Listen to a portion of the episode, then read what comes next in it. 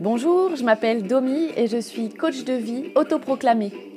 J'ai découvert que dans ma vie, je n'avais besoin que d'un outil pour coacher ma vie. Il s'agit de l'envie. J'ai eu envie de créer un podcast pour vous prouver que quand on a envie, on est en vie. Alors le voici. Oui, c'est bien Annie Cordy en fond sonore. J'avais envie. Vous écoutez l'épisode 3 de la saison 2 du podcast Envie avec 3 i comme dans i. Cet épisode s'appelle Qui a le droit? de Patrick Bruel.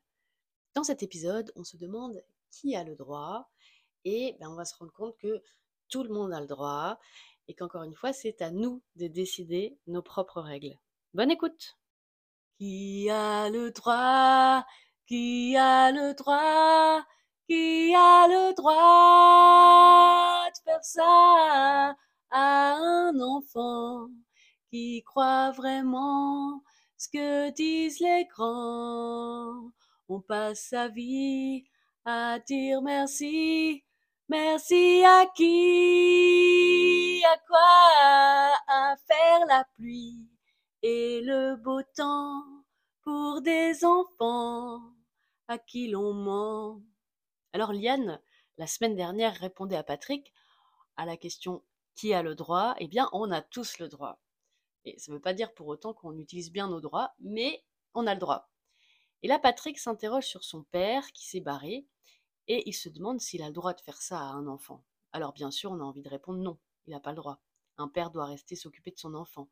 Mais visiblement, pour ce papa-là, cette règle n'était pas une à laquelle il avait envie d'obéir, ou du moins une à laquelle il était en mesure d'obéir. C'est, c'est pas une contrainte qu'il voulait choisir, justement, parce qu'il voyait cette règle que comme une contrainte, probablement. Alors il semble que Stromae, euh, lui, se pose le même genre de questions, ou du moins une question du même ordre, mais plus directe. Où t'es, papa, où t'es? Et donc ce refrain nous permet de poursuivre notre réflexion sur cette histoire de droit, de règles et de contraintes et de capacité à choisir ses contraintes. La semaine dernière, je vous disais que la vraie liberté, c'est de choisir ses contraintes, et c'était pour nous libérer, c'était de décider selon notre arbitrage personnel ce qu'on a le droit ou pas le droit de faire. Alors il y a une auditrice qui m'a transmis que elle allait s'interroger sur la règle selon laquelle on devait nourrir ses enfants le soir, et donc elle allait envisager le jeûne. Vous allez me dire que c'était sûrement de la provocation, tellement la règle de nourrir ses enfants le soir nous paraît inquestionnable, et elle n'a pas encore poussé la réflexion jusqu'à l'expérimentation, mais en vrai, qui n'a pas eu la flemme un jour de préparer encore une fois un repas le soir? Et en vrai, est-ce que c'est pas complètement arbitraire cette affaire de quatre repas par jour? D'ailleurs, selon les pays, les règles sont différentes. Il semble qu'en plus, ces règles n'empêchent pas l'explosion du diabète ou de l'obésité. Alors, si ça se trouve, le jeûne le soir, eh ben ça, ce sera la prochaine tendance éducative recommandée par nos nutritionnistes, on ne sait pas. Mais je trouve que se donner un tel droit, c'est assez euh, questionnant. Je sais que moi, j'oserais pas l'envisager. En revanche, je me donne souvent le droit de rien préparer de dingue et de faire euh, ce qu'on appelle un dîner petit-déj. Donc je respecte la règle des quatre repas par jour. Je respecte la règle de je les couche le ventre plein, mais je ne précise pas le ventre plein de quoi. Et je trouve que choisir de, ne pas respecter une telle règle, eh bien, ça va nous exposer à des qui a le droit. Qui a le droit de ne pas nourrir ses enfants le soir Eh oui, parce qu'on s'expose au qui a le droit des autres. Mais parlons des qui a le droit que nous formulons à l'égard des autres. Parce que manque de bol, ce droit que l'on se donne, que Liane nous donne, eh bien, les autres l'ont aussi, et ils comptent bien s'en servir, comme le père de Patrick, et les droits qu'ils vont se donner, personnellement, on ne leur aurait pas donné. Alors, exemple extrême, on n'a pas le droit de tuer son voisin, c'est vrai que légalement, on n'a pas le droit. Personnellement, moi, je, je, ne me donne pas ce droit, mais malgré tout ce qu'on peut mettre en place comme loi, comme conséquence, il y a des gens qui se donnent quand même ce droit. Alors, je ne vous dis pas ça pour nous encourager à laisser faire, je nous dis ça pour qu'on se rende compte à quel point on ne peut pas empêcher les autres d'agir selon leurs propres règles. Et donc sans prendre le cas extrême de tuer ou voler, parce que j'ose imaginer que les personnes qui, m'écoutent ne se donnent pas ce droit-là non plus, les gens suivent leurs propres règles dans tous les domaines. Le domaine de l'éducation, de l'alimentation, des loisirs, de façon de vivre, de façon de s'habiller.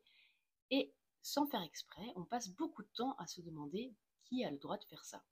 Et comme Patrick, on demande à tout le monde qui a le droit pour que tout le monde ait envie de répondre personne n'a le droit de faire ça. quand on se demande qui a le droit de me parler sur ce ton, qui a le droit de, ne pas m'appeler pour mon anniversaire. Ça fait plusieurs fois que je donne cet exemple. Personnellement, moi, je m'en fous qu'on oublie mon anniv.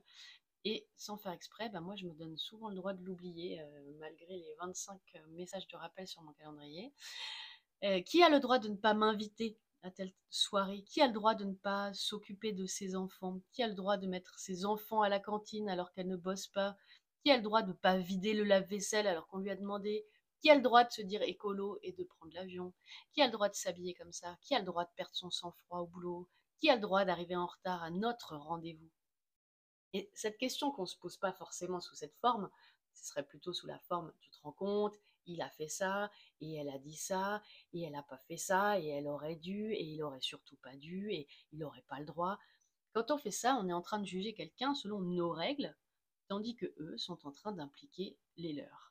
Et on passe beaucoup de temps à se dire que les autres devraient appliquer les règles qu'on s'est choisies, peut-être pour se rassurer sur notre bon droit, parce que c'est quand même déstabilisant de voir quelqu'un faire des choix tellement différents des nôtres. Ça met en danger les droits qu'on s'est choisis, qu'on s'est donnés, du coup, on peut voir une personne qui fait des choix différents comme une menace, vouloir déprécier ce qu'il ou elle fait pour nous rassurer dans notre bon droit.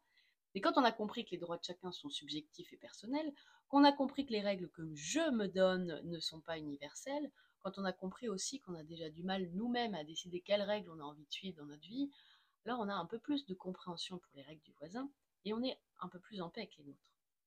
on va essayer avec un exemple je trouve que l'éducation des enfants, c'est toujours une bonne illustration d'un endroit où on a beaucoup de mal à décider de nos règles.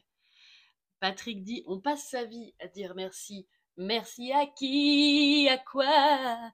Prenons donc la règle de la politesse. Il semble que ce soit une règle importante dans l'éducation des enfants. apprendre à nos enfants à bien dire bonjour, s'il vous plaît, merci. On sent que notre qualité d'éducateur dépend du résultat obtenu avec nos enfants.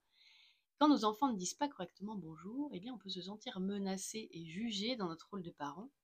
Et parfois la règle de politesse est en concurrence avec notre règle, par exemple, de ne pas brusquer notre enfant s'il a une personnalité timide. Et donc soit on force notre enfant et on se juge de le forcer, soit on ne le force pas et on se juge parce qu'on n'arrive pas à transmettre la politesse à notre enfant. Et peut-être qu'on est une très grande majorité de parents à penser que la politesse est une règle importante, mais à l'intérieur de cette règle, il y a des sous-règles, des nuances différentes. Pour l'un, ce sera intransigeant, pas d'exception. Je ne laisse pas passer une fois où mon enfant ne dit pas merci correctement. Pour d'autres, ce sera beaucoup plus souple. L'idée, ce serait juste que les enfants aient une idée du principe de base de la politesse. Et il y a plein d'autres trucs qui se passent entre les deux. Il y a aussi les différences dans les règles de politesse. Pour certains, dire bonjour tout court, ça suffit. Pour d'autres, c'est pas assez poli. Il faut ajouter madame ou monsieur. Et puis bonjour, s'il vous plaît, merci, c'est une base, mais on ajoute aussi demander pardon quand on passe devant une grande personne, ne pas parler la bouche pleine, ne pas mettre ses coudes sur la table. Est-ce que parfois on se demande l'objectif de tout ça? Est-ce qu'on veut que ça rentre par la répétition? Est-ce qu'on veut apprendre à nos enfants à ce que ça devienne automatique? Ou est-ce qu'on veut leur apprendre le sens qu'il y a derrière? Pourquoi on a envie qu'ils soient polis? Est-ce que c'est pour leur apprendre le respect des autres? Est-ce que c'est pour qu'ils trouvent plus facilement du travail plus tard parce qu'ils présenteront bien? Est-ce que parce que la politesse me paraît être un bon entraînement à la vertu? Est-ce que c'est parce que c'est comme ça et pas autrement? Il y a finalement plein d'intentions derrière cette règle. Et donc on peut juger les autres de ne pas appliquer la règle comme il faut, soit en les jugeant trop sévères, soit en les jugeant trop laxistes. Et la bonne nouvelle quand même, c'est qu'il n'y a pas de bonne réponse. On pourra vous recommander le dernier livre d'éducation à la mode et vous présenter également celui qui le contredit. Ça me fait penser au débat que j'ai suivi un peu de loin sur euh, la fille de Jean-Jacques euh, Goldman, Caroline Goldman, qui propose euh, l'éducation par le time-out, c'est-à-dire de mettre ses enfants dans leur chambre pour un petit temps pour qu'ils réfléchissent à un comportement qui ne paraissait pas adapté. Parce que selon elle, l'éducation positive à tout prix fait des ravages et les enfants ont besoin d'un cadre, de limites pour se construire. Alors il y a une, guerre sur qui a raison. Il y en a d'autres qui trouvent que c'est euh, une méthode très violente de vouloir mettre son enfant à l'écart comme ça. Et, nous, parents, dans tout ça, ben, c'est bien dans le fond que personne n'a raison, parce qu'on a sûrement essayé un peu les deux et on a eu du résultat, ou au contraire pas de résultat, en appliquant un peu de ces méthodes. Et on aimerait qu'il y ait une vérité, une règle bien claire sur comment bien élever ses enfants, mais on se rend bien compte que ça n'existe pas. On croit qu'il faut choisir un camp. En réalité, on, ne peut choisir que son camp à soi, le camp de celui qui pioche un peu par-ci par-là pour trouver ce qui lui convient. Et puis l'éducation des enfants, c'est comme la vie finalement, c'est très expérimental. Si on regarde l'éducation à travers l'histoire, on se rend compte comme tout et son contraire a été dit. Et je trouve que c'est intéressant de prendre conscience qu'on choisit nos propres règles, qu'on tâtonne et que finalement les règles qu'on arrive le mieux à transmettre, ben, c'est celles qu'on a compris et qu'on a vraiment choisies. Donc au lieu de se demander qui a le droit d'élever son enfant comme ci ou comme ça, on se demandait quel droit je me donne moi dans l'éducation de mes enfants, quelles règles sont importantes pour moi et quelles règles j'ai envie de lâcher? Si au lieu de se demander qui a le droit de s'habiller de telle ou telle façon, on se demandait comment on avait envie de s'habiller soi-même. Si au lieu de se demander qui a le droit de faire ça à un enfant qui croit vraiment en ce que disent les grands, on se demandait qu'est-ce que moi j'ai le droit de faire à un enfant qui croit vraiment en ce que disent les grands? Quelles règles j'ai envie de suivre moi en tant que père? Finalement, l'idée c'est de réorienter la question de qui a le droit, parce qu'il n'y a pas de réponse universelle, et à la réponse qui a le droit, on répondra toujours ils avaient le droit.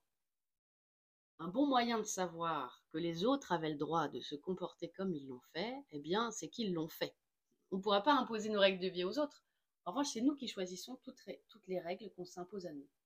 Et ce temps-là est beaucoup plus précieux et productif. Donc en résumé, réfléchir à ce que les autres ont le droit de faire, c'est pas de notre ressort. On peut avoir un avis, mais on ne peut pas forcer les autres à adopter d'autres comportements que ceux qu'ils se donnent le droit d'avoir. Alors vous allez me dire, ça veut dire qu'on laisse les autres avoir le droit de faire des trucs qui nous dérangent. Que parfois les autres se donnent des droits qui nous dérangent. Parce que bon, qui a le droit de s'habiller comme ça, c'est effectivement pas mon problème. Et qui a le droit d'élever ses enfants ainsi, c'est pas mon problème, sauf si j'estime que l'enfant est en danger. Mais par exemple, qui a le droit de me parler sur ce ton? Là, ça me regarde. Qui a le droit d'arriver en retard à mon rendez-vous? Là, ça me regarde qui a le droit de débarquer chez moi sans prévenir, là, ça me regarde. Il y a des droits que les autres se donnent et qui vont venir me déranger directement. Et comment laisser les autres avoir tous les droits, mais comment leur faire respecter les miens? Et eh bien ça, c'est ce qu'on va voir la semaine prochaine. Alors, ce ne sera pas illustré par une chanson française, mais par une chanson américaine. C'est une chanson qui illustre un exemple de limite que l'on pose et que l'on fait respecter. La chanteuse épelle régulièrement un mot. Je ne sais pas si vous l'avez. En tout cas, bravo à Stéphanie pour sa première participation. Et puis, merci pour votre écoute et à jeudi prochain. Qui a le droit? Qui a le droit? Oh là là. Qui a le droit faire ça à un enfant qui croit vraiment ce que disent les grands. Magnifique.